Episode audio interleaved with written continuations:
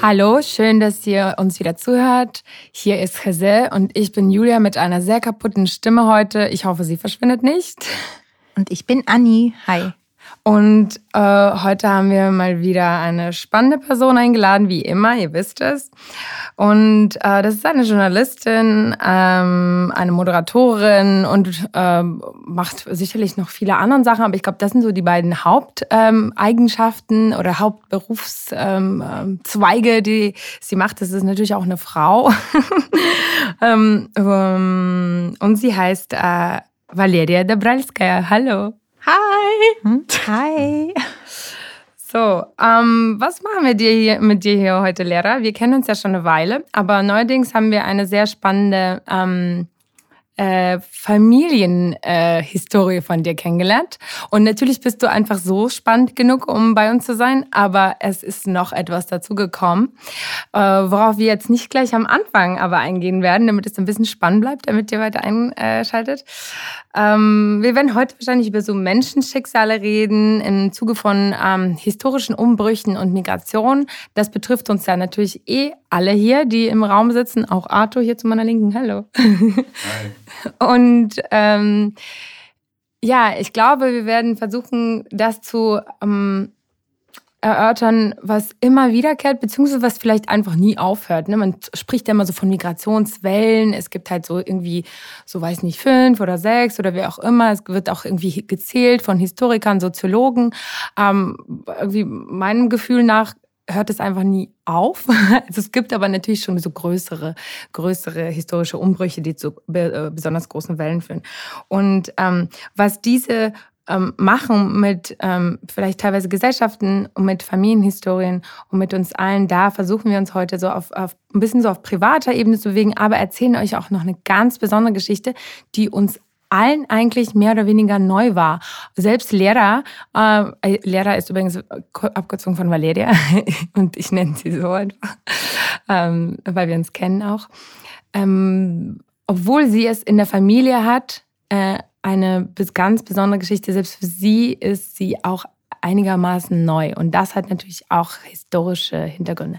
So, aber bevor wir das alles so vertiefen, Lehrer, kannst du vielleicht von deiner eigenen, also deiner, erleb deiner von dir selbst erlebten Migrationsgeschichte uns ein bisschen erzählen, damit wir das einordnen können und alle, die uns zuhören, das so ein bisschen fassen können? Weil alle, wir haben ja irgendwelche Migrationsstories. Klar, gerne. Fangen wir von Anfang an oder fangen wir von jetzt an und gehen nach hinten? Jetzt. Okay, jetzt. Jetzt arbeite ich, wie du gesagt hast, als Journalistin und Moderatorin bei einem russischsprachigen deutschen Fernsehsender. Und jetzt kommt es immer, er ist regierungskritisch der russischen Regierung gegenüber, verurteilt den Krieg. So war es schon immer, besteht sehr viel aus vielen Exiljournalisten aus Russland, jetzt auch aus geflohenen Journalisten aus der Ukraine und sehr viele Menschen jüdischer Abstammung. Äh, wir, unser Hauptziel vor dem Krieg war es eigentlich, Menschen darüber zu informieren auf Russisch, was in Europa passiert. Auf einem sehr aktuellen, sehr hohen, sehr zugänglichen Niveau. Das hat man kaum irgendwo gefunden, dass zum Beispiel Debatten aus dem Bundestag auf Russisch aufgegriffen worden sind.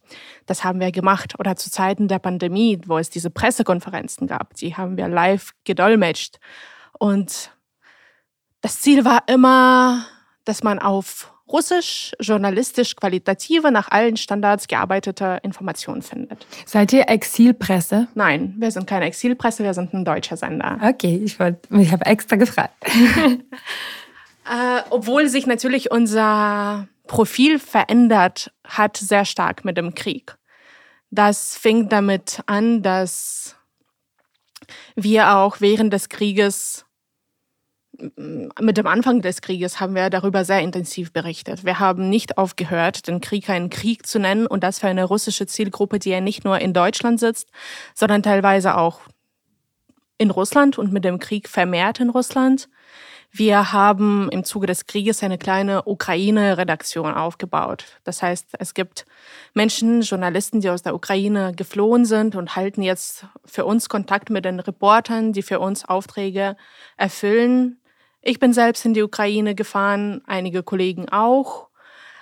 Und auch sehr viele Journalisten aus Russland, die zu ausländischen Agenten erklärt worden sind oder deren Organisationen oder Zeitungen oder Medien, für die sie gearbeitet haben, zu unerwünschten Organisationen in Russland erklärt worden sind, haben bei uns dann Exil in Anführungszeichen mhm. gefunden. Das sind sehr prominente Namen teilweise. Äh, so arbeiten wir eigentlich seit mehr als einem Jahr und alle am Rande des Burnouts hm. und der Erschöpfung. Aber was soll man tun? Also es ist unser Job. Könnt ihr nachvollziehen, wie gut eure Arbeit die russischsprachigen Menschen hier in Deutschland speziell erreicht? Könnt ihr das irgendwie messen? Ah, das ist jetzt meine subjektive Meinung, die meine Redaktion vielleicht nicht teilt ich sehe uns als einen Nischensender, mhm. der ein russischsprachiges, gebildetes Publikum hier in Deutschland erreicht. Aber das ist bei weitem kein Massenphänomen. Es ist nicht so, dass man uns in jeder russlanddeutschen Familie in, äh, weiß ich nicht, in Nordrhein-Westfalen kennt und guckt. Ja, wir sind ja auch eine Nische. Da sind wir uns auch bewusst darüber. Ja. Aber jetzt so quick and dirty zu dir und deiner eigenen ganz privaten Migrationsgeschichte. Ah, ich habe ja gar nicht erzählt, woher ja. ich komme. Ja, ja, ja, genau. Ah, und diese Geschichte ist äh, vielleicht typisch für viele von euren Gästen. Ich bin als Kind mit meinen Eltern aus Kasachstan nach Deutschland übergesiedelt. Wurde nicht gefragt, habe das scheiße gefunden für viele Jahre. Wie alt warst du? Neun, ich war neun. Ja, wie ich. Ähm, bin nach Südniedersachsen gekommen, in das Dreiländereck zwischen Thüringen, Hessen, Südniedersachsen. Das heißt, außer uns gab es sehr wenige Russischsprachige. Und dann bin ich auch sofort auf ein Gymnasium gekommen, wo sowieso niemand Russisch sprach. Und ich sprach sehr gut Englisch, aber kaum, also Deutsch verstand ich, weil Deutsch wurde zum Beispiel in der Familie meiner Großeltern in Kasachstan gesprochen. Mhm. Mein Großvater mit seiner Mutter. Aber ich habe das nie aktiv benutzt. Also ich habe das immer nur gehört und dann auch auf einem sehr alltäglichen Niveau. Also dieses bekannte Mach Kalitka zu Karova kommt rein. Also das, was wahrscheinlich wie es bei sehr vielen war. Und ähm, äh, es war ein Schock und ich bin tatsächlich ins Internet geflüchtet. Also da fing es mit ICQ an und habe sehr viel mit meinen Klassenkameraden gechattet, weil ich mich sehr also ich wurde nicht ausgeschlossen, ich wurde nicht gemobbt, Menschen sind mit Interesse auf mich zugegangen, aber das bringt ja alles nicht, wenn du dich nicht mitteilen kannst. Also wenn du deine Geschichte nicht erzählen kannst und hat eine Weile gedauert, bis ich Freunde gefunden habe. Äh, ich habe dann Arabistik-Islamwissenschaften studiert, weil ich nach dem Abi kurz in Israel war und fand es gut und spannend. Äh, bin so in meinem Bachelor nach Kairo gegangen für ein Austauschsemester, fand es auch spannend äh, habe dann meinen mittlerweile Ex-Mann kennengelernt, der aus Russland kommt. So bin ich nach dem Bachelor nach Russland gegangen für vier Jahre und habe dort von 2014 bis 2018 gelebt. Und dann kam ich zurück auf eine sehr unschöne Art und Weise. Wie einige Zuhörer vielleicht wissen, 2018 war das Wahljahr in Russland, das Jahr, an dem Alexei Nawalny seine Kandidatur für die Präsidentschaftswahl gestellt hat. Und es sah auch so aus, anfänglich, als ob hätte er Chancen oder sehr, sehr viele Menschen, junge Menschen haben daran geglaubt. Und ich als Mensch mit journalistischen Ambitionen wollte das natürlich mitverfolgen und wollte mit Menschen sprechen. Und mein Ex-Mann hat auch als Rechtsanwalt ähm, in einer Regionalabteilung von Nawalny gearbeitet. Ähm, uns haben sehr junge Menschen umgeben, vor allem, vor allem sehr gebildete Menschen, die mehrere Sprachen sprechen, die gewandt sind in russischer Philosophie, der Geschichte der russischen Anarchie, der Politik, ähm, die auf Menschen zugegangen sind und mit ihnen zu sprechen über Russland und Alexei Nawalny.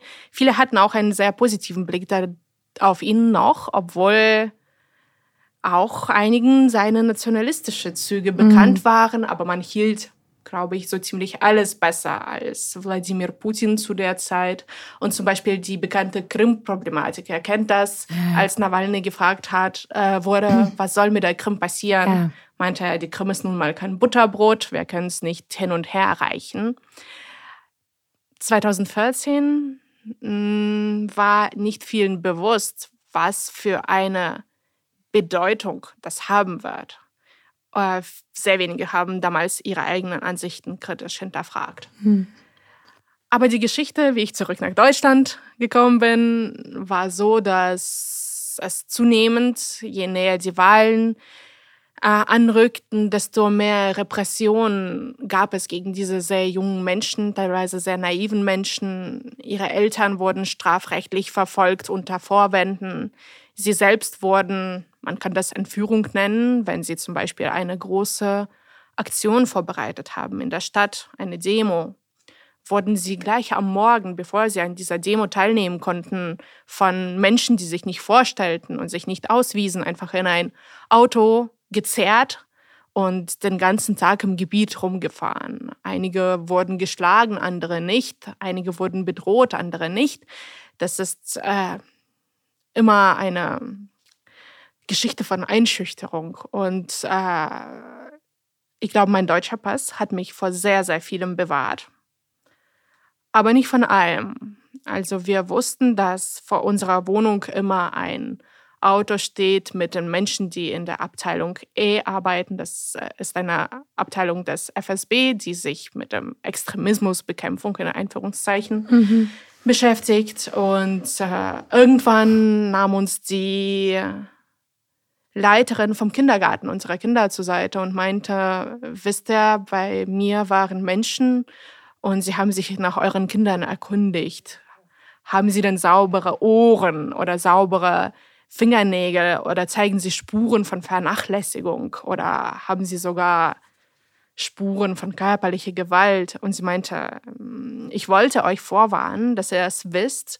Ich habe natürlich gesagt, wir sind ganz normale Kinder, eine ganz normale Familie. Und äh, ich glaube, ich war innerhalb von drei Tagen, nachdem ich es erfahren habe, zurück in Deutschland. Und habe hier angefangen, auf Master zu studieren und wurde auch relativ schnell gefragt, ob ich denn Lust habe zu einem Traineeship bei Ost-West.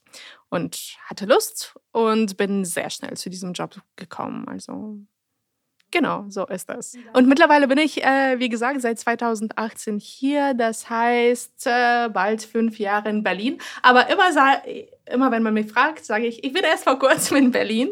Ich kenne noch bei weitem nicht alles, habe noch nichts gesehen und irgendwie stimmt es auch. Ja, außerdem wohnst du äh, in Charlottenburg, wie du uns vorher gesagt hast. Das ist ja auch eine Art Enklave, die ähm, viele russischsprachiges Klientel in sich beherbergt, ob das äh, Mieter, äh, weiß nicht, äh, verschiedenste Dienstleister, weiß ich nicht, Nachbarn, Kollegen etc. Äh, sind. Und das bringt uns auch zu einem ganz, ähm, äh, zu einem Thema, zu dem wir eigentlich, zu dem Kern unserer Sendung ein bisschen. Und äh, jetzt darfst du noch ein bisschen tiefer in die deine Familienhistorie eintauchen. Und zwar diese Art von Enklaven und diese, weiß ich nicht, Migrationswellen, also bei dir ist es ja auch schon sehr spannend, also mit dieser Remigration und so weiter, da kann ich ja auch relaten, da brauchen wir aber nicht drüber reden, das wissen alle unsere Zuhörerinnen, wie es bei mir äh, war. Ähm, diese, diese Menschen, also jetzt ist es natürlich bei uns auch schon ein bisschen interkulturell, also nicht nur auf Russland bezogen, sondern du kommst aus Kasachstan, Russland sind ja schon verwobene Länder. Ähm, Deine Familie. Wann hast du das Geheimnis deiner Familie erfahren, auf das wir jetzt zu sprechen kommen und wo wir wahrscheinlich jetzt hier so ein bisschen hängen bleiben werden? Also ich wusste es immer, aber das war nicht das Ausschlaggebende. Ich hielt es für sehr außergewöhnlich und deshalb auch nicht erwähnenswert. Und es gab eine andere Identität, die viel stärker war, das Russlanddeutsche, beziehungsweise ich sage das Russlanddeutsche aus Kasachstan. Wir ja. sind Deutsche aus Kasachstan. Ich sage Kasachstan-Deutsche. Kasachstan-Deutsche, das kann man auch sagen. Äh, genau, das Kasachstan-Deutsche war natürlich viel wichtiger, weil ich mich damit beschäftigt habe und weil das in der Familie, glaube ich, auch dominiert hat. Mhm. Das war sichtbarer und bewusster. Also soll ich jetzt das Geheimnis verraten? Ja, bitte. Äh, ein Teil meiner Familie hat viele Jahre in Harbin in China verbracht. Ich wusste es immer, aber es war, es ist nie zum Gesprächsthema gekommen. Also ich hatte niemanden, mit dem ich darüber hätte sprechen können bis ich diesen Podcast von Lieber Lieber gehört habe. Der hat tatsächlich in unserer Familie ein bisschen Wellen geschlagen, weil ich habe den meinem Vater geschickt und meinem Opa und auf einmal war es wieder Gesprächsthema am Küchentisch. Und auf einmal haben wir alle verstanden, dass wir eigentlich sehr wenig darüber wissen und haben unsere die Schwester meiner Oma angerufen, die natürlich noch in Harbin geboren ist und vielleicht als Kind nach Kasachstan kam, aber trotzdem viel mehr weiß.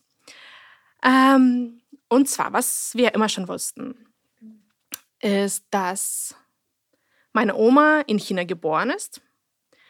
Äh, wir wussten, dass ihre Familie im Zuge, ich dachte früher noch vor der Revolution, aber jetzt habe ich es richtig gestellt bekommen, nach dem Bürgerkrieg mhm. ähm, nach Harbin gekommen ist. Und zwar auf einem folgender Art und Weise.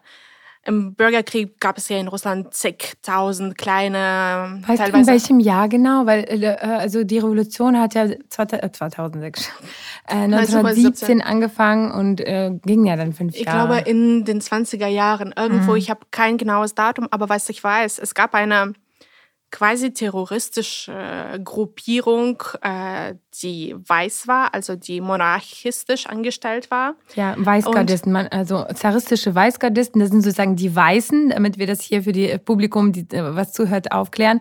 Also deshalb werden wir vielleicht manchmal von weißer Migration oder sowas sprechen. Das ist so ein, eigentlich ein russischsprachiger Begriff, äh, Biela Migratia, aber kommt aus diesen, die Weißen sind die zaristischen Weißgardisten und die Roten sind sozusagen die mm, Kommunisten. Aber ne? ich glaube, zu der Gruppierung gehörte von meiner, also es war eine eher unabhängige Gruppierung, die etwas auch mit dem Kasakentum zu tun hatte. Okay, ja. Sie waren nicht Soldaten der weißen, der weißen, also Monarchisten einfach sozusagen. Das waren Monarchisten, mhm. die sich dann irgendwann, wenn die Bolschewiken schon an die Macht gekommen sind, durch Sabotageakte und kleine störende oder vielleicht auch nicht kleine, ich weiß es nicht. Vielleicht können wir hinzufügen, dass es von diesen weißen Gruppierungen ganz viele, sozusagen, es waren Separatisten, viele unterschiedliche, ähm, die unterschiedliche Ziele auch, politische Ziele verfolgt haben mhm. und die zum Beispiel auch in das zerfallene Osmanische Reich auch eingewandert sind, auch mhm. in die mhm. Türkei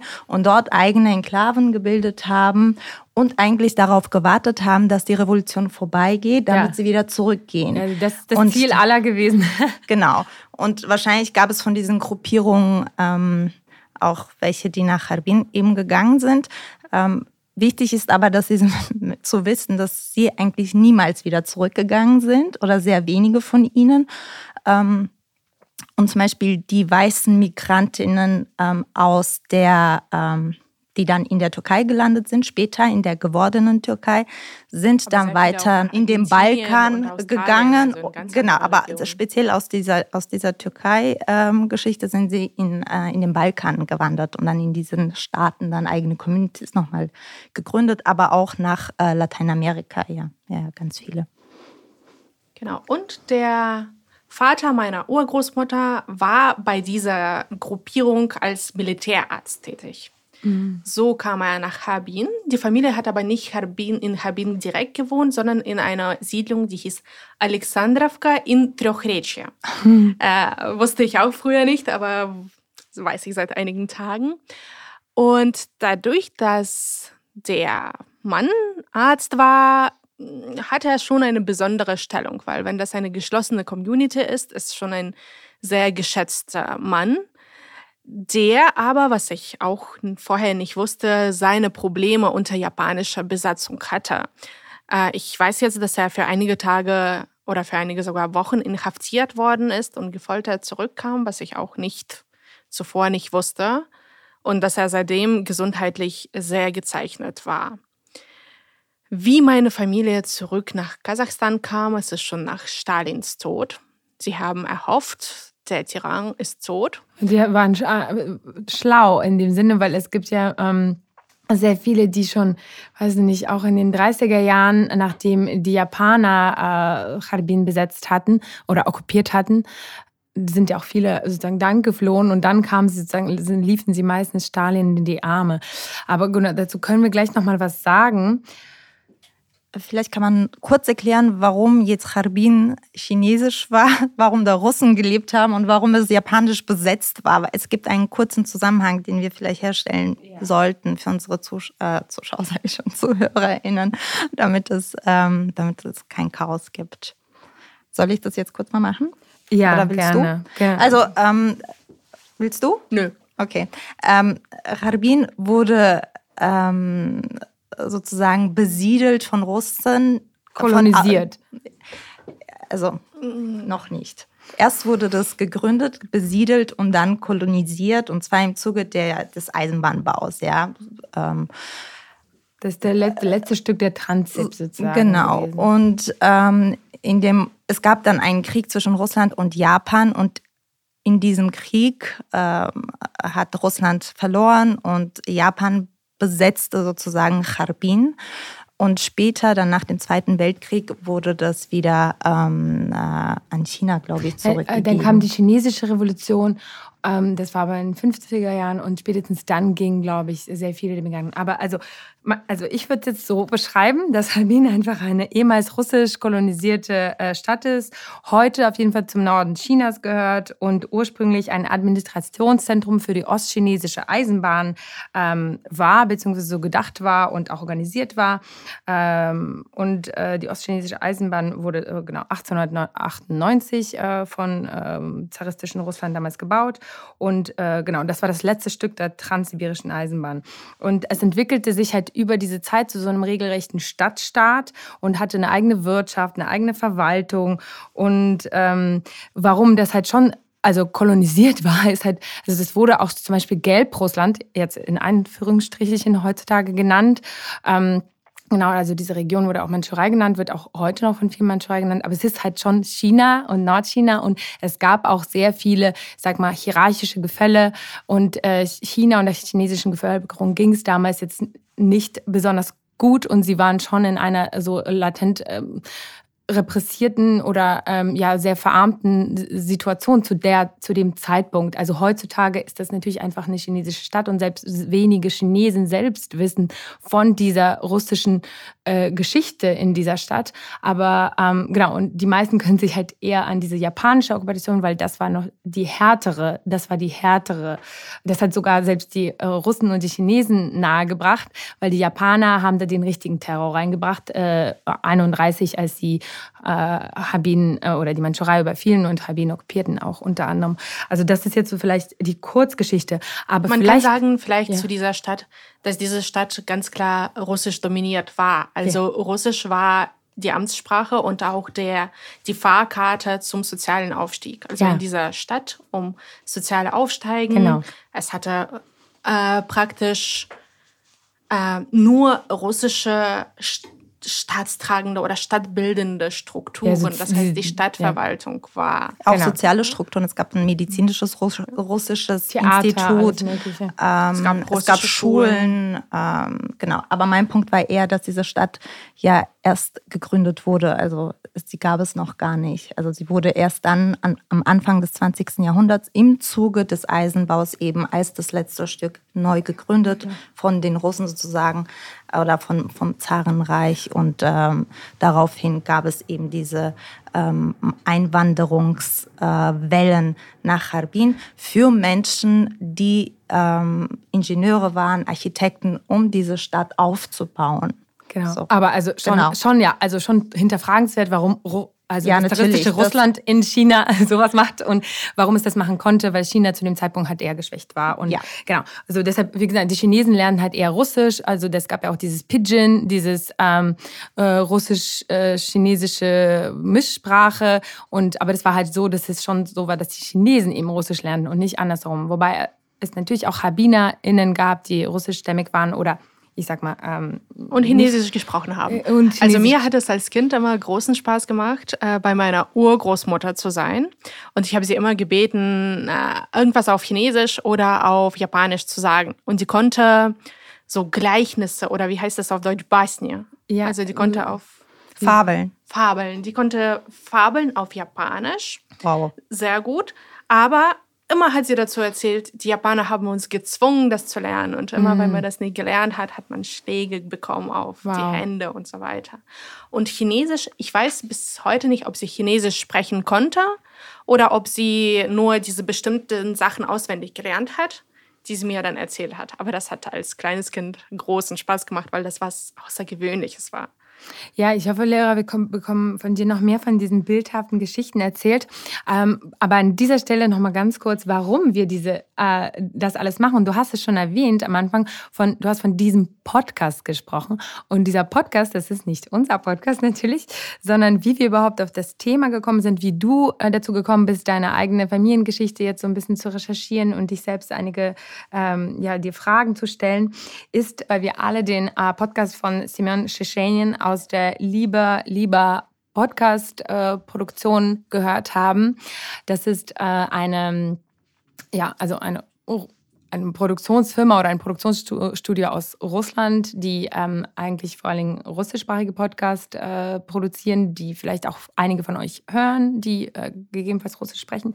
Und sie machen ähm, mittlerweile auch einige Podcasts in anderen Sprachen, unter anderem auf Deutsch. Und Charbin ist ein total krasser Podcast, den wir alle gehört haben, der sehr immersiv ist. Es ist wie so ein Erlebnis, als ob man in die Welt von Charbin eintaucht. Dieses Charbin, der ähm, Ende des äh, 19. Jahrhunderts und äh, Anfang des 20. Jahrhunderts, wo halt alles um diese Eisenbahn äh, und diesem Eisenbahnbahn herum geschieht, ähm, diese multiethnische Stadt, wo ähm, sehr viele verschiedene Menschen leben und zwar halt also wenn wir, also wenn wir von den russischen Stadt reden oder sowas, also das, wir sprechen von einem zaristischen Russland, was auch damals schon natürlich sehr multiethnisch war. Also da waren natürlich auch Tataren, Ukrainer, ähm, weiß ich nicht, also verschiedenste Ethnien. Überhaupt in dieser Stadt kam ja auch, ähm, wie gesagt, also da auch schon vor der japanischen Okkupation haben da auch schon ähm, JapanerInnen gelebt und, ähm, weiß nicht, Mongolen, Han-Chinesen, ähm, Jüdinnen, Georgierinnen, Deutsche etc. Also wir äh, wollen nur sagen, also diese Stadt war halt irgendwie wie so eine Art ja, eine sehr multiethnische Melting Pot oder so. Wie gesagt, auch eine sehr spezielle Stadt. Und dieser Podcast von Lieber Lieber, wir verlinken das alles in den Show Notes, überhaupt alles, was wir hier besprechen. Und ähm, ich habe auch viele etliche andere Sachen, ähm, die wir da unten euch reinpacken. Hört euch das an, das ist super spannend. Und den gibt es nicht nur auf Russisch, sondern jetzt gerade auch auf Deutsch. Und ich glaube, wenn wir diese Folge rausbringen, sind sogar alle fünf Folgen dann draußen und äh, man kann das einfach bingen.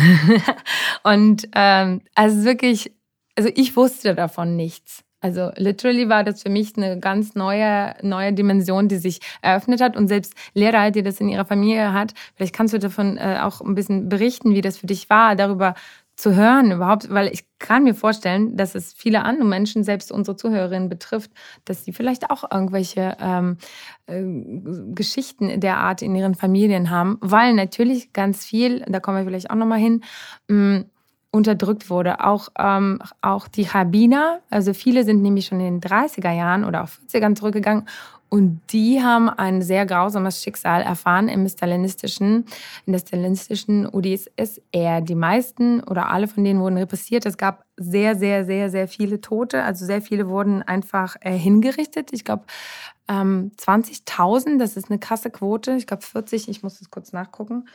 Ähm, genau, äh, 50.000 ähm, Rabbiner wurden in der Sowjetunion verhaftet und 30 davon als japanische Spione hingerichtet. Und in diesem Podcast kann man halt vor allen Dingen die Menschen hören, die damals Kinder waren und fast alle wurden sie vollweise. Also Ne, da wurden die Eltern auf jeden Fall hingerichtet und die kamen meistens bei ihren Familien unter. Äh, und äh, den Podcast haben sie zusammen mit Memorial gemacht. Ähm, kennen wir ja alle, diese Menschenrechtsorganisation, die jetzt auch verboten ist und liquidiert ist in äh, Russland. Und die Aufzeichnungen sind historische Aufzeichnungen von Habin, sozusagen Überlebenden oder Habin. Ähm, in Habin geborenen lebenden Menschen, die in den 90er Jahren und so aufgenommen worden sind, alles Archivaufzeichnungen. Ist also Zeitzeugen. Genau, aber der Podcast ist so geplottet, das, äh, also das ist ein Skript, das ist ganz spannend. Es ist, als ähm, ob du eine gute Serie hörst. Genau. Also vor allem hat es ja sehr viel, genau wie du gesagt hast, immersiv. Also rundherum sehr viele Laute oder jemand singt oder Geräusche, die sie wahrscheinlich nachgestellt haben. Ich glaube nicht, dass sie aus dem Archiv kommen. Also auch eine viele szenische Momente und auch ähm, einfach die, äh, die, die Akustik dieser Stadt ist ja das, was so den Zuhörer sozusagen reinzieht. An dieser Stelle hört mal kurz in diesen Trailer rein.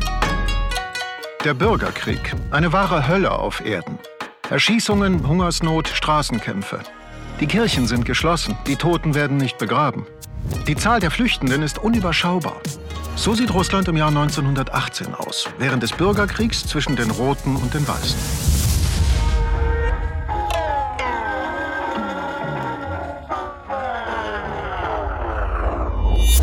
Für diejenigen aber, die mit dem Ganzen nichts zu tun haben wollen, gibt es einen Ort, sehr, sehr weit weg. Dort steht eine große Stadt an einem breiten Fluss. Sie ist reich, stark, frei und niemandem untertan.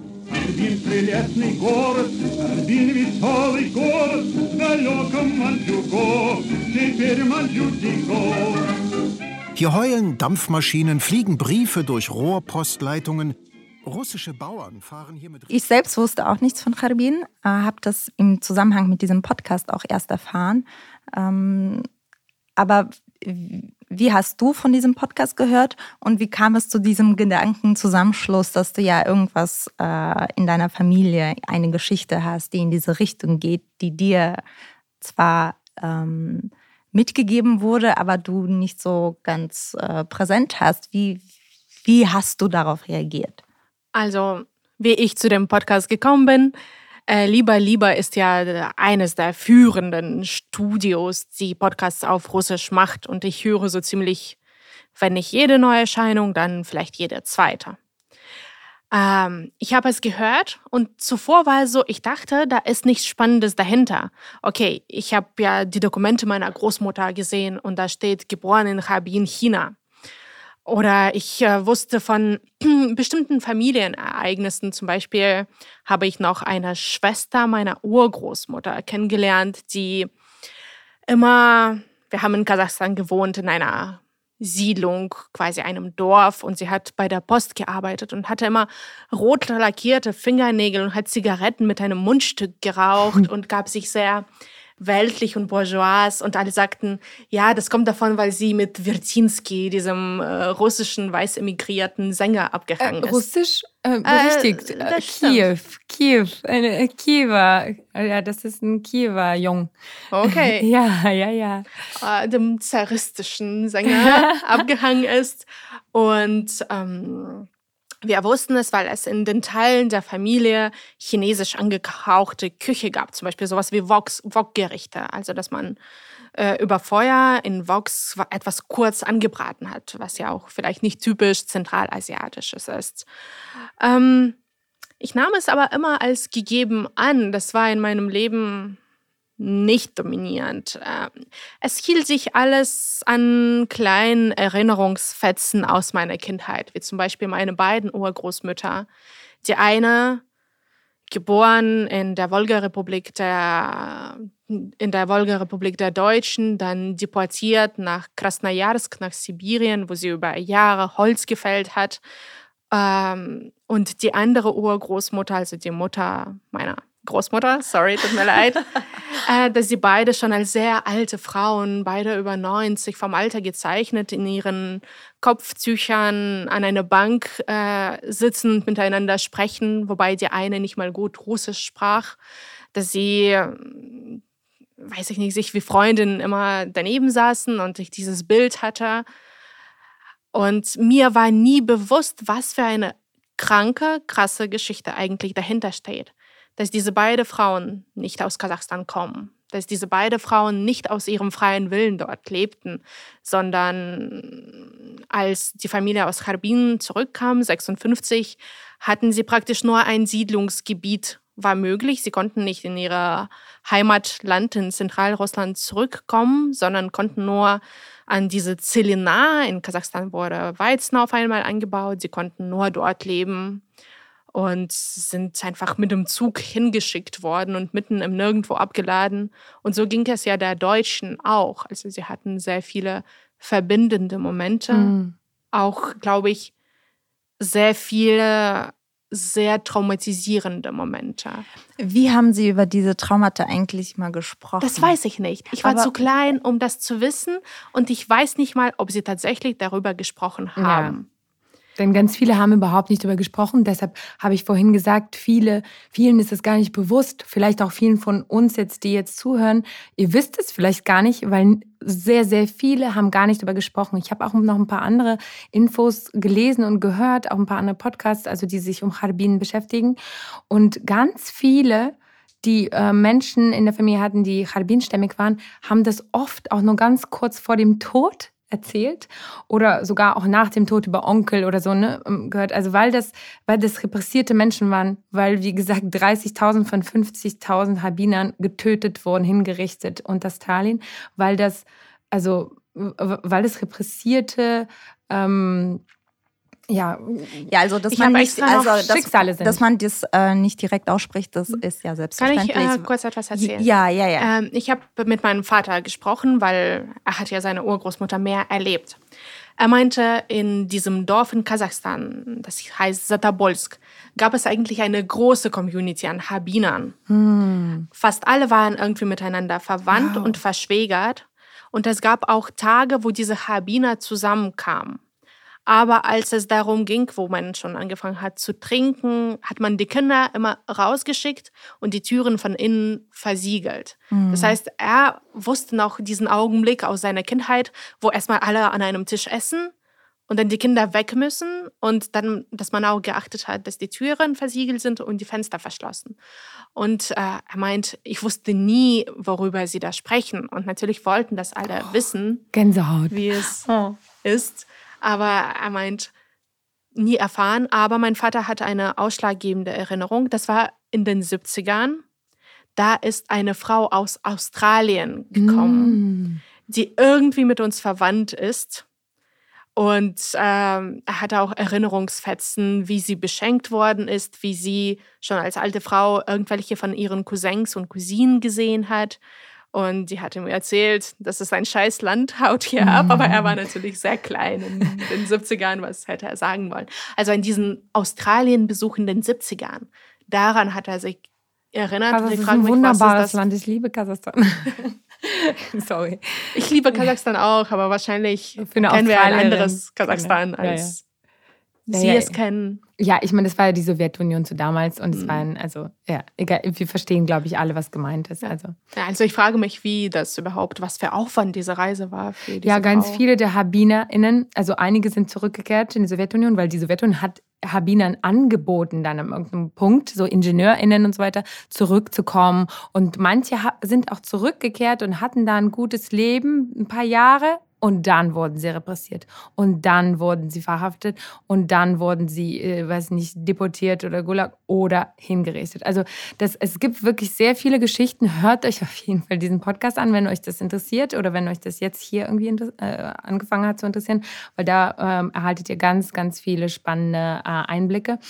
Und andere sind wiederum ähm, in die USA gegangen, nach Australien, Südamerika und haben da ein ganz neues Leben angefangen. Es gibt eine ganze äh, auch Enklave von Habinern, die in den USA auch, ähm, da auch Karriere gemacht haben, auch so Profs geworden sind und so weiter. Also es ist wirklich äh, super spannende also andere Welt, also die es jetzt natürlich auch so nicht gibt. Es gibt nicht mehr dieses Habin, ne? aber das gab es um, über Dekaden und das ist das Spannende, weil so wie wir uns das hier kennen, wir bauen jetzt hier so eine neue Enklave auf oder wir sind gerade Zeuginnen davon, dass hier auch mit dieser neuen Migrationswelle, die im Zuge des Krieges und so weiter ist, dass hier sowas äh, Interessantes Neues entsteht.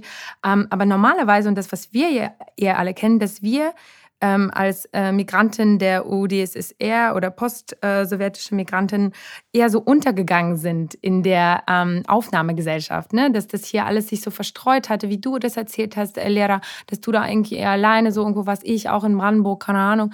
Und ähm, das ist eine ganz andere spannende Geschichte mit so einem eigenen äh, ja, Drift in, in diese eigene Welt, in diese Enklave, die sehr, sehr speziell war und vielleicht so auch nie wieder da war. Oder vielleicht nochmal, also ich weiß nicht, in Paris der 20er, 30er oder so. Oder äh, also vielleicht wieder. Äh, oder vielleicht war. jetzt wieder. Aber das war auch anders, weil das waren alles Intellektuelle und so weiter. Und das hat noch eine andere Geschichte. Und also mit diesen Weißgardisten oder weißen Migranten, dann aber den Eisenbahnern. Und es ist schon, ich glaube, so was gab es nie vorher oder danach. Mal gucken, was jetzt bei uns kommt. Aber das ist auch einer der Punkte, warum wir gedacht haben, okay, das ist auch super spannend, heute sich das anzugucken, weil wir stecken gerade mittendrin in so einer neuen Formation, wo sehr viele Menschen aus vielen verschiedenen Ländern, wir wollen das ja auch gar nicht, also wir reduzieren das ja von Anfang an nicht auf Russland oder das Imperium, das ist ja immer ein Imperium gewesen, ne, aus sehr vielen Ländern, Ethnien und so weiter. Ähm, und äh, was wir heute beobachten, wo wir mittendrin stecken, wo wir auch alle Teil davon sind, ne, ähm, ja, vielleicht zurückzugucken, wie das, wie, wo es schon mal solche Formationen und Enklaven gab. Also deshalb haben wir gedacht, das ist super zeitgenössisch eigentlich als Thema, auch wenn es historisch ist.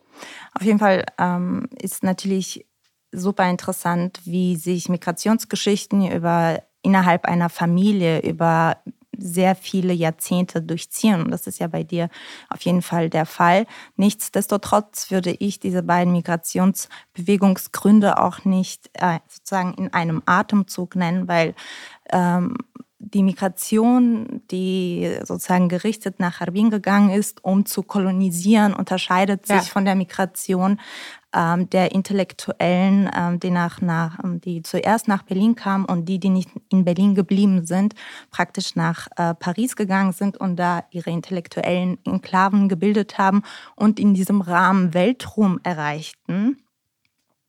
Klassistisch ähm, unterscheiden die sich. Das ähm, ist sozusagen ähm, eine selbstgewählte Migration, auch wenn das politisch äh, politische Repression sozusagen ähm, im Rücken hat. Das andere ist eine eher gerichtete zum extra kolonisieren. Und davon ist ja deine Familie sozusagen betroffen oder deine Oma, die dann ähm, äh, einfach diese Erinnerungsfetzen ähm, ja, dir mitgegeben hat in deiner Kindheit. Aber jetzt wieder zurück dazu, wie, wie, ähm, wie ist es in, in dein Leben eben äh, gekommen? Da kannst du vielleicht einfach weiter erzählen. Also nicht, dass ich mich reinwaschen möchte, das. nicht, dass ich mich reinwaschen möchte von äh, dem Vorwurf der Kolonisierung. Nee, Nur nee. meine Familie ist nach Harbin gegangen. Jetzt habe ich es erfahren, nicht vor der Revolution, also keine Eisenbahner, sondern im Zuge des Bürgerkrieges. Ich weiß, dass das nicht zivile Menschen waren, nicht friedliche Menschen waren. Aber wer war damals schon zivil? Wahrscheinlich die allerwenigsten in Russland. Nur das äh, ist nur eine historische Zufälligkeit. Ja, ja, ja. Nein, Habin vermischt das eben alle. Also, also die Leute, diese, weil du diese how high intellectuals, whatever, I don't actually care, sorry for my English, aber also diese klassistische Attitude ähm, die, die in den Westen geflohen sind, es ist genau der gleiche Atemzug nämlich, die in Paris oder Deutschland gelebt haben, die haben mit äh, sehr, ähm, von sehr hohem Rosse auf die in Asien lebenden Menschen niedergeguckt. Die haben auf die Habiner, die also man wusste damals von der eigenen Existenz sozusagen irgendwo über, also es gab auch Exilpresse sehr viel. Es gab zu diesem Zeitpunkt 4000 russischsprachige Exilpublikationen. das ist, kann man sich nicht vorstellen, weltweit. So, also es ist schon eine sehr, sehr große Anzahl. Und die, die im Westen waren, schon immer, haben sehr abschätzig auf die, die in Asien stationiert in Habin waren, äh, geguckt. Also das ist genau der gleiche Atemzug, nur ist es eine ganz andere klassistische äh, sozusagen Was Komponente. Was mit klassistisch? Das, also, ja, weil das halt, also weil das West, West, also der Westprivilegium sozusagen war. Der, Nein, aber die West Leute, das, also nee. Weil die Menschen, die nach ähm, Berlin ausgewandert sind oder nach Westeuropa, die, das waren Menschen, die selbst dort unterdrückt wurden. Ähm, aber intellektuell gar nicht. Ja, aber das, also ich meine doch nur, dass die äh, Migration in den Westen einen etwas anderen Hintergrund hatte, auch wenn es in der gleichen politischen Situation entstanden ist, als die Migration nach Harbin. Nein, in Harbin vermischt sich das. Äh, ursprünglich ist es eine Eisenbahnerstadt, also kolonisiert irgendwie die im Norden, äh, Norden Chinas. Dann passiert die Revolution und im Zuge dessen fliehen die Menschen nach äh, äh, nach links und nach rechts, ne?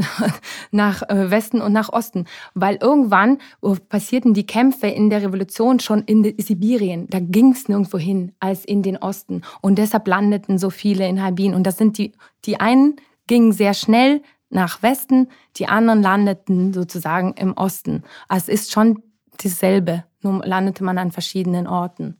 Also und Harbin hat in sich mehrere Dekaden von sehr verschiedenen Strömen von Menschen und vereint diese Menschen. Und das ist das Spannende an Harbin, weil sowas gab es dann nicht, weil es gab natürlich schon vorher diese Enklave von den Eisenbahnern oder von den äh, Verwaltungsapparaten und was da alles war. Das war ja abgesehen von Eisenbahn dann eine ganz große Handelsstadt und sonst was.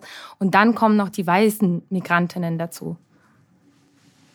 Und das wollte ich nur sicherstellen, also dass wir davon reden, das ist nicht verschieden, das ist das also da sind dieselben, das ist derselbe, dieselben Migrationswellen, von denen wir sprechen. Also Habin hat einfach mehrere davon. That's it. Wollen wir eine Parallele zu heute ziehen? Äh, Anni, ich glaube, du hast den Punkt angebracht. Oh, nee, Julia, du warst es, dass äh, die Menschen, die in den Westen gegangen sind, auf die in Asien, in China verbliebenen Menschen ähm, herabgeschaut haben. Ich kenne keine historischen Zeugnisse, aber ich glaube es dir, weil es ähnlich ist zu dem, was wir heute oft beobachten. Viele Russen, die in den Westen gegangen sind, verurteilen Russen, die Russland nicht verlassen, obwohl sie eventuell gegen den Krieg, gegen die putinistische Regierung sind. Und das kommt ja in der Community, in der ich mich sehr be viel bewege, der russischsprachigen, dazu regelrechten Hasskommentaren in den sozialen Netzwerken. Da werden Konflikte aufgemacht, die und künstlich auch Abgründe erschaffen, die ähm, für mich einfach unverständlich sind. Nur um klar zu machen, ich glaube nicht, dass jeder ausreisen kann aus Russland, wenn er nur wollte. Viele sind familiär gebunden, an behinderte Familienmitglieder gebunden und viele sind auch durch Bürokratien in westlichen Ländern einfach ausgeschlossen. ja, auch finanziell können sich das viele nicht das leisten. Das stellt man sich nur so vor, man muss es nur wollen und kommt schon irgendwo in Europa unter. Aber das kann ich nachvollziehen, weil das ja heute zum Teil auch passiert. Und kaum ist man im Westen, einem droht nichts, man kann freier sprechen, freier verurteilen. Ah, also ich kann mir gut vorstellen, dass es so war. Aber ich habe kenne keine historischen Zeugnisse aus der Harbiner Zeit. Aber wir würden ja jetzt trotzdem auf Harbin zurückgehen und erzähl und auch das mit dem Trauma. Also das ist ja klar, dass Menschen nicht sich direkt traumatisierte Menschen über Trauma unterhalten, aber traumatische Aussagen oder traumatisierte Aussagen kommen ja durch eben solche Erzählungen wie äh, wir mussten etwas auswendig lernen, sonst hat man mhm. auf die Finger bekommen. Mhm. Das sind ja Emotionen, die sozusagen indirekt rauskommen und von diesem Traumata zeugen. Aber weißt du, ähm, bei mir war es so, ich war sehr klein, als ich mit meiner Urgroßmutter gesprochen habe. Und natürlich, dass es ein Trauma ist, versteht man, versteht vielleicht sie selbst. Ich weiß nicht, ob sie bis zum Ende ihres Lebens mal verstanden hat, dass es ein Trauma war. Weil so ging es ja allen. Das Leben war nicht leicht und von wem war sie denn in diesem kasachstanischen Dorf umgeben?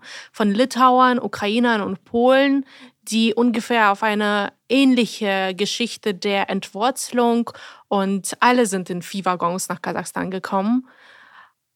Um, ähm, deshalb, es ging allen irgendwie so und so war das Leben. Und dass es traumatisch ist, das verstehen wir wahrscheinlich erst jetzt, wenn wir zum Beispiel, ich weiß nicht, wie das bei euch ist, wenn ihr eure Großeltern mit der Mehrheitsgesellschaft interagieren seht in Deutschland. Seht ihr das auch, was ich sehe bei meinem Großvater, dass er sich immer zurückstellt, dass er immer extra höflich ist, dass er immer versucht, ähm, keine Umstände zu machen und dass er immer verängstigt ist in ganz normalen Alltagssituationen. Beobachtet er das in mein, Meine sind leider sehr früh gestorben. Ich, ich habe ja mal gesagt, an, an Deutschland gestorben. Aber ähm, ich habe auch meine Großeltern sind auch sehr früh gestorben. Und das, obwohl er ein sehr gutes Deutsch spricht, also was er als Muttersprache spricht. Obwohl er sich für nichts schämen müsste, hat man immer oft das Gefühl, dass er ich weiß nicht, ob das ein Kindheitstrauma war, weil wie ist er aufgewachsen? Die Oma ist zum Holzfällen gegangen und er wurde an ein Bett angebunden, damit er sich nicht verletzt in diesem gefährlichen Haus oder nicht zum Ofen. Und das prägt, glaube ich, Menschen schon sehr. Aber ob sie das selbst als Trauma Nein, das also selbst das weiß ich nicht. Nee, nee. Ja, aber ja, also das ist ja das Verhältnis zum, weiß nicht, Aufnahmestaat und so weiter. Das hatten wir in ein paar anderen Folgen, glaube ich, so ein bisschen detaillierter besprochen. Ich weiß, ich würde eher darauf eingehen, weil das ist schon, geht so ins Psychologische und sowas.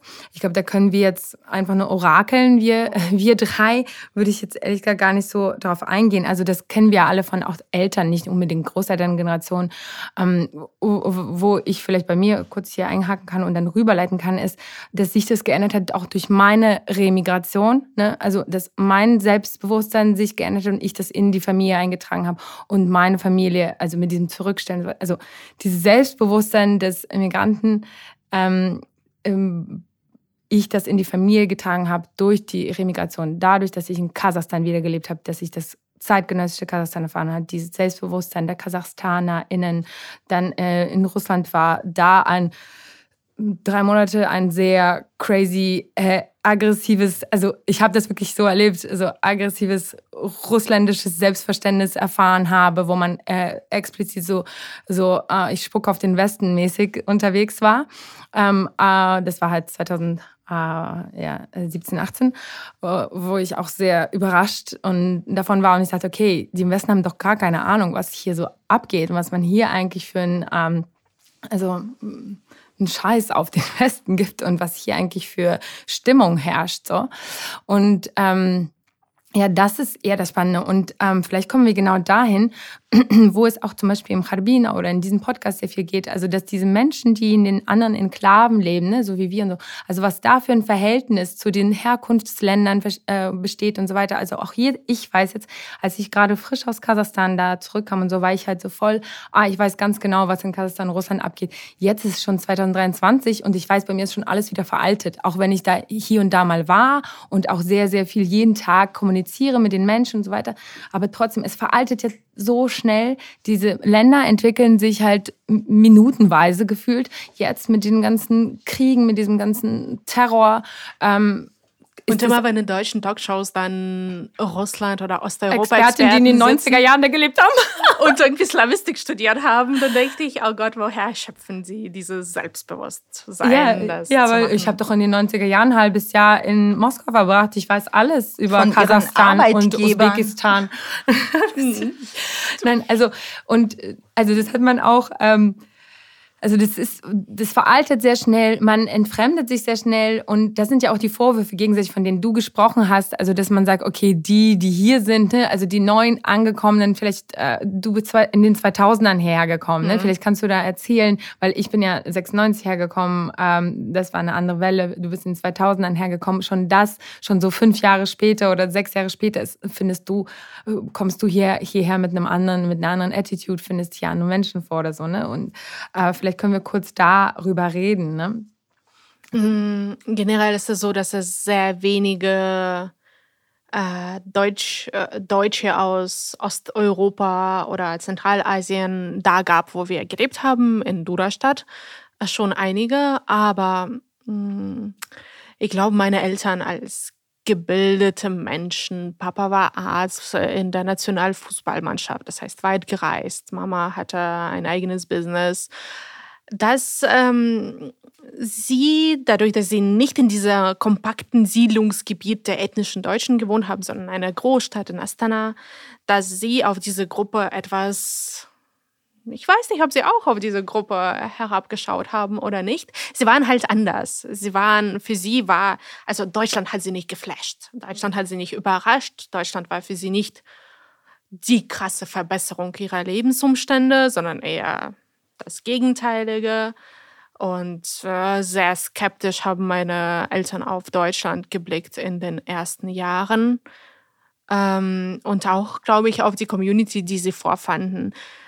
Äh, sie fanden, sie erschafften sich aber ihre eigene Community dadurch, dass mein Vater hat mal die Menschen gefunden, mit denen er Medizin studiert hat und die jetzt in Deutschland mittlerweile mhm. gearbeitet Same. haben. Meine Eltern ist das Gleiche. Die Akademiker haben sich untereinander. In Berlin ist es ja auch was anderes. Also in Berlin, meine Eltern haben hier in Berlin einfach mit all diesen Migranten, so wie deinen Eltern oder so, die komplett, also durch die 90er bis in die 2000er dazugekommen sind. Und das war ein sehr spezieller Mix aus komplett verschiedensten äh, Ethnien, so Nationalitäten und also da, da geht es wieder so um Klassismus wahrscheinlich. Und die hatten halt eher Spaß daran, mit Leuten halt so, weiß ich nicht, die halt auch ihre Hintergründe hatten, mit denen sie irgendwas zu teilen hatten oder politische Diskussionen führen konnten und so weiter. Bis 2014, da haben sie sich alle richtig ähm, angefangen zu streiten. Und dann hat sich das, ähm, diese große Berliner, äh, ich sag mal, Akademiker, russischsprachige Akademiker-Enklave komplett gesplittet. 2014, wir wissen alle warum. Weil der Krieg da angefangen hat in der Ukraine. Also, ja. Das habe ich zum Beispiel gar nicht beobachtet. Also ich weiß, dass es hin und her gefahren wurde über Kilometer zu Freunden und mhm. nicht sich mit der Community vor Ort verbunden worden ist. Äh, was, ob sich irgendwas verändert hat bei meinen Eltern seit 2014, das glaube ich nicht. Die waren mittlerweile schon so lange weg und vor allem sie kommen nicht aus Russland, auch nicht aus der Ukraine, mhm. sondern aus Kasachstan. Also sehr wenig Bezug eigentlich mhm. zu diesem Konflikt haben meine Eltern direkt. Ah, ja. Und auch ihre Freunde sind vor allem aus Kasachstan. Das heißt, man hat dieses zufällige historische Glück, mal nicht im Angreiferstadt zu leben oder auch das große Glück, nicht im angegriffenen Staat zu leben, sondern mhm. zu sagen zu können, ach, wir sind aus Kasachstan und halten uns da fein raus. Mhm. Ich glaube, so ist es bei meiner Familie. Aber, also vielleicht, wenn es dir zu privat ist, brauchst du das nicht zu beantworten. Aber was waren deine, also die Motive deiner Familie, nach Deutschland zu kommen, äh, mit dir? Ähm, also, ja, weil zum Beispiel bei uns war das so, dass einfach der, der politische Umbruch mhm. war und ähm, äh, ich einfach ähm, ähm, schon Familie in Deutschland hatte und ähm, wir einfach dazugestoßen sind. Ähm, wie, wie war das bei euch? Mm, ich glaube, Aventourismus war hm. es. Also äh, ein bisschen abenteuerlos. Wir hatten zu dem Zeitpunkt auch schon Familie in Deutschland. Äh, ich weiß es nicht mal. Also ich glaube, es waren viele persönliche Gründe. Zum Beispiel, ich glaube, die Ehe war ein bisschen eingerostet und in Deutschland kam, habe ich auf einmal Geschwister bekommen, mit denen ich 15 und 17 Jahre äh, Unterschied habe. Äh, war wahrscheinlich der Wunsch nach etwas Neuem.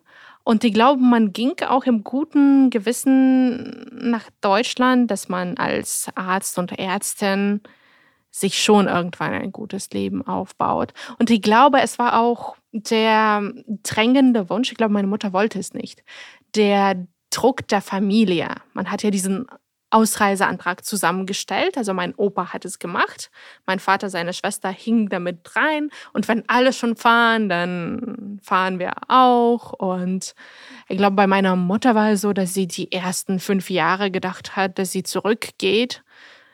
Aber dann kam irgendwann das Haus und die Kinder, also meine Geschwister.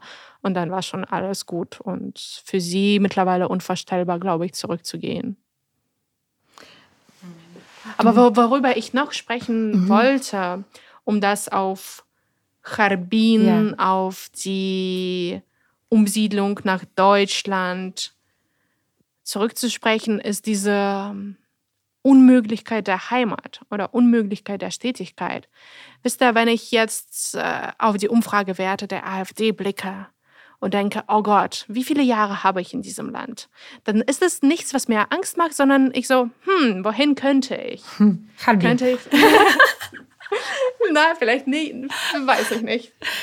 Und äh, es ist so, dass ich nie an einem Land hänge. Also viele fragen, was ist denn jetzt deine Heimat? Aber wo? Aber vermisst du was? Und ich sage, ich habe keine Heimat, ich vermisse auch keine. Ich sehe alle Länder sehr opportunistisch und sehr pragmatisch. Nicht nur, dass ich sehe, dass ich Deutschland mehr bringe als Deutschland mir, sorry, sondern auch, dass ich äh, es einfach nicht einsehe. Also ich weiß, wenn sich die Lebensumstände hier verändern, ja. Werde ich hier sehr schnell ausreisen. Und das war zum Beispiel bei meinem Ex-Mann, der immer noch in Russland lebt, nicht so. Er hätte die Chance, nach Deutschland zu kommen, aber er meinte, ich als Rechtsanwalt mache hier einen wichtigen Job und schütze Menschen vor Strafverfolgung, wo es geht. Und ich kann hier nicht ausreisen und ich bin nun mal Russe. Das bin ich nicht. Also ich bin nicht Deutsche, nicht Kasachstanerin, nicht Russin. Es ist mir schwupps Also nennt mich, wie ihr wollt. Äh, ich bin auch sehr aufmerksam, wie der politische Wind so weht. Und Auf jeden Fall. Ich frage mich, also ich, erstens habe ich auch nicht dieses Gefühl der Heimat. Ähm, ich habe vielleicht Gefühle der irgendwelchen von irgendwelchen Zugehörigkeiten, aber auf jeden Fall nicht äh, der Heimat. Und sehr oft frage ich mich auch, was passiert, wenn der politische Wind richtig stark ins, ähm, äh, ja, ins Rechtsextreme einfach komplett umschwingt. Ähm, sind wir denn geschützt? Also ich denke, ich würde mich nicht geschützt fühlen und ich würde dieses Land sehr, sehr schnell verlassen. Ähm, und ähm, ich denke auch, dass es auch keine politische Macht geben könnte, die diesen Wind aufhielte, wenn, wenn, er, wenn dieser Wind da ist. Ähm, deshalb, das ist etwas, was mich so richtig daran verhindert, mich hier heimisch zu fühlen. Ähm, ich, ich, ich fühle mich auch, wenn ich hier lebe und äh, ja, sozusagen sozialisiert bin, alles Mögliche und den größten Teil meines Lebens hier äh, lebe, habe ich nicht das Gefühl, dass es irgendeine Art von Zuhause ist. Es, ist, es hat immer was Zeitiges für mich, an, an etwas, ja, etwas Vergängliches. Deshalb verstehe ich das sehr gut, was du sagst. Ich melde mich hier gerade und äh, ich habe das gar nicht. Also ich kann auch überall auf der Welt leben, so ist es nicht, aber ich fühle mich hier schon sehr wohl und sehr beheimatet und ich finde, ähm, ich finde es halt sehr krass, diese, diesen Vergleich zu ziehen. Ich verstehe das schon. Das ist so genau 100 Jahre her, wo, wo und das, sagt man ja auch immer wieder. Das sind ja auch diese Diskussionen, manchmal polemisch, manchmal nicht, die geführt werden, um aber ich habe irgendwie das Gefühl, das ist dann immer so sehr nah, also dass man irgendwie auf einmal Deutschland so als ja zukünftigen Terrorstaat oder so irgendwie morgen ist es dann auf einmal irgendwie so. Ich, ich finde den Vergleich, also das, diesen Vergleich der wird halt leider auch sehr viel von so Desinformationskanälen und sowas benutzt. Deshalb würde ich hier an dieser Stelle sagen, bitte, ich weiß nicht, ich finde, es ist trotzdem immer noch sehr, sehr weit weg von einem autokratischen Staat, von einem Terrorstaat wie Russland. Ähm, und wir sind hier schon sehr, äh, sehr privilegiert und geschützt und ähm, nach wie vor gelten hier die Menschenrechte. Ähm, und ich glaube, ich verstehe schon diesen Gedanken und es ist auch wichtig, darüber zu sprechen und vor allen Dingen um, ähm, also, also wenn es um Nationalsozialismus und sowas geht und also das hat ja hier auch eine, also eine Wurzel und äh, die leider also auch also nach wie vor da ist, das ist ja nie weggegangen, ähm, ist aber auch etwas, was halt ähm, nicht nur so deutschlandspezifisch ist, sondern halt also weltweit, weltweit leider ein Problem. Es gab auch in Charbin äh, den faschistischen Club, dem sehr viele angehört haben, äh, und zwar den russischen faschistischen weil Club. Weil er gegen die Bolschewiken Weil vor 100 Jahren das so mega on vogue war, Faschismus, und zwar weltweit. Und ähm, ich möchte dann deshalb auch so irgendwie das einfach nur so ein bisschen balancieren und sagen, hey, äh, also ich bin Deutschland, also ich, ich glaube weder Ani noch ich also, in Deutschland auf dem nee, Weg in eine nicht. Diktatur. Also, okay, das ist nee, gut, also, weil ich war so, oh. Ich, also ich verstehe jetzt nicht, wie du darauf kommst, also, aber weil ähm, ich so danach angehört nee. habe, hey, wir müssen morgen hier fliehen. Nee, nee, nee das ist zum Beispiel ein Gedanke, den ich schon immer bei mir geführt habe, seit Tag eins meiner Migration, egal wohin. Ich bin ja auch nach Russland migriert und ich habe, habe da auch diese nationalistischen äh, Strömungen sehr stark mitbekommen als kaukasustämmige Person. Äh, das heißt, die Frage, wo ich denn hingehöre, habe ich mir schon mit sechs, sieben, acht, neun gestellt und nicht mit äh, 41 oder 40. Und jetzt gerade ähm, ist es was ich ausgesprochen habe, ein Gedanke, der mich schon immer durch meine komplette Migrationsgeschichte begleitet. Was mache ich als eine nicht dazugehörige, stämmige Person, wenn jemand per se politisch etwas gegen mich hat? Wohin gehe ich? Das ist eine Frage, die ich mhm. mir stelle. Und ich Bei finde mir ist es etwas legitim. Anders weil ich äh, zu keiner ethnischen Minderheit gehöre oder schon, aber nicht sichtbar zu einer ja, ethnischen Minderheit gehöre. Ja, und das ist auch wichtig, ähm, das zu betonen, dass nämlich ähm, Migrationsgruppen gibt, die eben privilegierter sind als andere. Und ich zähle mich nicht zu den privilegierten Migrationsgruppen. Die Sache ist, ich glaube, in dieses Narrativ der AfD von guten Migranten kann man sich, wenn man müsste, anpassen. Aber wollte man denn das? Und ich, es ist nicht so, dass ich die AfD auf dem Vormarsch sehe oder dass ich irgendwie im geringsten glaube, dass die Regierungsmacht irgendwann auf in absehbarer Zeit auf Bundesebene hat. Aber es ist nur so, dass ich weiß, dass wenn es einen politischen Umbruch gibt, dass ich nicht die Person bin, die in diesem Land ist und sich dagegen stellt, sondern dass ich eher die Person bin, die mein persönliches Leben über das Wohlergehen eines Staates stellt mhm. und irgendwo anders sein Glück sucht. Ja. Das ist es einfach. Also wir müssen leider zum Schluss kommen, weil hier schon Alarmglocken läuten. Wir sind schon über eine Stunde. Eine letzte Frage, vielleicht, ich weiß nicht, ob es die, die letzte, ich hoffe. Also der Konflikt zwischen so den Weggefahrenen und den Dagebliebenen, wo auch immer da und so weiter gehört, ne? das kann man ja dann so relativieren, ob das jetzt so Karibien und Kasachstan irgendwas ist. Also dieser Konflikt, weil, weil sich ja, wie gesagt, alles so schnell verändert. Du bist jetzt in so einer Redaktion, wo so ganz viele verschiedene Migrationsflüsse aufeinandertreffen. Spürst du den unter euch und was, also was wirft man sich gegenseitig vor? Also zum einen, es ist nicht einfach, in einer Redaktion, gemischten Redaktion mit Russen, Ukrainern zu arbeiten. Das ist verständlich. Auch wenn wir alle die gleiche Ansicht vertreten. Wir wollen alle, dass die Ukraine diesen Krieg gewinnt. Wir wollen alle, dass der Präsident Russlands nicht mehr der Präsident Russlands ist. Wir wollen, dass die russische Armee Ukraine verlässt. Wir haben alle ein gemeinsames Fundament. Trotzdem sind es alle Menschen, während die russischen Journalisten tatsächlich ihr Zuhause vermissen, ihre Bücher oder ihr gewohntes Lebensumfeld, das schöne Moskauer Leben. Sind es die Ukrainer, die in Sorge leben um ihre Mütter, die zum Beispiel eine Kollegin hat, eine Mama in Novakachowka, da wo der, äh, der Bruch des Dammes war. Und mhm. das sind Sorgen, die man nicht vergleichen kann. Und man muss sehr, sehr aufmerksam sein, dass man hinter dem eigenen Leid das Leid des anderen nicht aus den Augen verliert. Ja.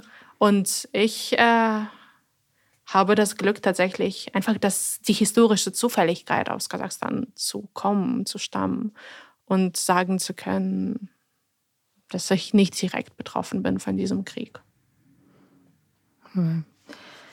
Ja, da gibt es ja auch viele, also wie bei uns in Familie Kasachstan-Stämmige, die schon ukrainisch-stämmig waren und so weiter. Mm, wo das, das dann, stimmt, ja. Wo man dann doch da sehr direkt betroffen mm. ist mit Familie da und ja. so weiter. Aber also ich ähm, muss sagen, dass zum Beispiel in Armenien selbst, ähm, das, was du beschreibst, in der Redaktion, also in diesem ganzen Land, so ist, dass da so viele Menschen emigriert sind, also ähm, aus der gesamten, äh, aus den gesamten ähm, sozusagen ähm, ähm äh, aus dem gesamten Russland, auch aus der Ukraine. Da sind auch Menschen aus Belarus, auch armenischstämmige Menschen aus Russland, ähm, die sich äh, die für sich eine Parallelgesellschaft geschaffen haben und, und dort leben und eigentlich sehr wenig Austausch mit dem Eigentlichen, was dort passiert, ähm, haben. Und was ich mir wünsche, ist, weil du das ähm, mit dem Leid angebracht hast, dass, dass man in den Austausch miteinander geht, weil die, die nämlich einwandern, privilegiert sind. Ähm, privilegiert, weil sie vor allem äh, ja, finanziell sehr gut aufgestellt sind, die meisten, die nach äh, Armenien äh, ja, emigrieren. Ähm, wenn dieser Austausch stattfindet, dann ähm, kann man, dann haben nämlich auch die Menschen, die dort leben, was von dieser Migration und es äh, nicht nur die, die dahin gehen, um sich zu retten. Das wäre ein fairer Deal. Und ähm, in, in Deutschland selbst ist es so, dass ich denke, dass man auch eben sich, wenn man schon hierher kommt oder emigriert, äh, dass man sich eben mit der sozusagen Diaspora, die wir zum Beispiel darstellen, verbindet und sich austauscht, weil, weil wir natürlich auch ähm, Erfahrungen mitbringen und auch hier so sozialisiert sind, dass da sehr viele fruchtbare ähm, ja, Synergien entstehen können. Und ich finde schon, dass gerade das noch nicht so stark stattfindet. Ähm, und vielleicht führt diese Folge dazu, dass es zu diesem Austausch auch vermehrt kommt. Ja, ist für mich auch sehr spannend, wie ihr auf diese neue Migrationswelle blickt, also wie ihr sie einschätzt. Also, wir also ich beobachte das nur, was ähm, natürlich ähm, kann man immer wieder diese Parallelen zu vor 100 Jahren ziehen. Ich finde es grundsätzlich falsch, diese Parallelen so ähm, permanent heranzuziehen. Ähm, aber ja, ich bin vor allem, ähm, ich beobachte erstmal. Das ist alles noch sehr, sehr, sehr frisch. Ja, ich habe die letzten Jahre alle meine äh, Leute in jeglichen Ländern, äh, also vor allen Dingen in den Ländern, die besonders repressiert äh, sind, dazu also bewegt, dass sie nach Deutschland kommen, die, die die Möglichkeit hatten. Und ich meine, das sind natürlich alles privilegierte Leute, die diese Möglichkeit sich entweder schaffen können oder haben. Und deshalb bin ich schon seit Jahren eigentlich dabei, diese Menschen sozusagen zu begleiten auf ihrem Weg nach Deutschland. Und äh, ja, auch ob es jetzt Kasachstan ist ähm, äh, oder auch, also auch Russland. Deshalb ja, ich habe das Gefühl, ich bin mittendrin und ähm, denn, äh, also an der Seite dabei oder beobachtend, aber ja, also ich glaube, das wird eher also spannender und spannender. Und wir haben natürlich mit dem Podcast sehr, sehr viel damit zu tun, weil wir das eigentlich ständig äh, jede Woche oder ähm, jede Woche, alle paar Wochen eine Aufzeichnung äh, haben, wenn Leute, also in der russischsprachigen Ausgabe gibt es ja auch sehr viele, die äh, sozusagen aus der neueren Migrationswelle hier sind, ähm, die sich mit diesen Themen beschäftigen. Und äh, ja, es, ich bin schon sehr davon äh, betroffen. Also meine Eltern hatten gerade Besuch am Wochenende auch von Freunden aus Tallinn, die halt auch dahin migriert sind. Es ist also ich, ich bin da mittendrin, würde ich sagen. Und es ist nicht so, dass ich mich da rausnehme oder rausnehmen kann, dass wir jede, jeder, jeder von uns kann sich da, glaube ich, gar nicht rausnehmen, sondern wir sind äh, davon jetzt alle irgendwie betroffen. Und weil wir halt hier auch noch so ein bisschen in der Öffentlichkeit sind und an diesen mm, Stellen der Publikation und der Medienwelt sind, dann werde ich, äh, würde ich mal sagen, sind wir alle sehr sehr davon. Äh, ich habe mich auch gefragt, ob euer russischsprachiger Spin-off auch damit zu tun hat, dass er jetzt ein viel größeres russischsprachiges Publikum dafür hätte. Den hätten wir auch, den, den haben wir von Anfang an machen wollen. wir hatten keine Fördergelder. Aber Deutschland hat jetzt erst kapiert, dass ähm, ein russischsprachiges Publikum schon, also oder russischsprachige Bevölkerungsanteil schon immer da war. Das ist einer der größten Anteile äh, der Migrationsbevölkerung. Äh, ich glaube, wenn nicht der größte, also zusammengenommen aber einer der ähm, größten, entweder erster oder zweiter Platz. Ähm, das habe ich meinem anderen Podcast nach, schon nachgeschlagen, aber jetzt weiß ich es nicht mehr.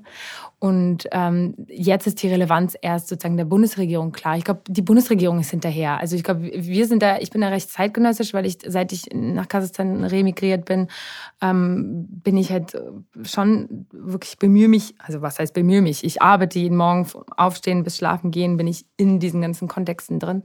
Und ähm, Ja, deshalb, ja, wir sind gespannt, wie sich das sozusagen in Deutschland alles einbinden lässt, all diesen neuen Menschen, vor allen Dingen sehr viele, ja, auch Ukrainerinnen, mit denen wir ja auch viel zu tun haben, vermehrt auch in verschiedenen anderen Projekten, nicht nur Chese, wir sind ja auch ähm, sehr umtriebig. Und ja, ich glaube auch BelarusInnen und also es gibt sehr viele. Ja, vor du allem hast ja auch nur Kaukasus, also es ist alles so sehr, sehr viele Menschen, Ethnien, Geschichten, Migrations- auch Variablen. Um deine Frage zu beantworten, wir haben ja nicht nur beruflich damit zu tun, wir sind tatsächlich, vor allem wir beide, auch privat sehr stark in diese neuen Migrationswellen ähm, eingebunden äh, und tun da, was wir tun können, um Menschen zu helfen. Ähm, Wichtig ist, glaube ich, für mich persönlich, und das sehe ich in meiner Arbeit, dass es diese Trennung zwischen neuer und sozusagen in Anführungszeichen alter Migration noch sehr stark ist. Mhm. Dabei sind die Themen aber sehr ähnlich. Und damit die Themen aus ihren Bubbles rauskommen ähm, und sozusagen übergreifend verarbeitet werden können, müssen sie sich zusammenschließen. Und das wünsche ich mir, vor allem wenn es um politische Aufarbeitung geht äh, merke ich sehr stark, dass Themen ähm, zu stark eingeschlossen sind und nur sozusagen community-bezogen verarbeitet werden. Äh, dabei betrifft es aber äh, globale politische Systeme. Auch Kasachstan oder auch Kasachstan, weißt du, ja, wie wir haben ja immer dieses nicht betroffen. Wir sind alle betroffen, auch genau. wenn man genau. denkt, man sei, man sei nicht betroffen. Und unser Fokus ist genau deshalb diese Diversität und das betrifft, und das sage ich, glaube ich, in jeder Folge, das Wort divers. Ähm, das ist unser Blick und der geht in alle Richtungen.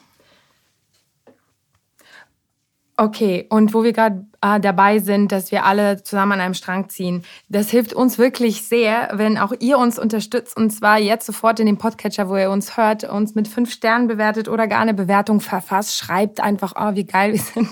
Am besten alles positiv. Und das lässt nämlich auch viel mehr Menschen uns äh, sehen und hören und äh, ja, wird den Podcast für andere sichtbar machen. Vielen Dank. Danke, dass du da warst. Danke, Lehrer. Danke für die Einladung. So. Last but not least wollen wir darauf hinweisen, dass die Idee dieses Podcasts unterstützt wird. Dafür danken wir der LMDR Nordrhein-Westfalen für ihre finanzielle Unterstützung und freuen uns riesig über die Förderung des Ministeriums für Kultur und Wissenschaft NRW.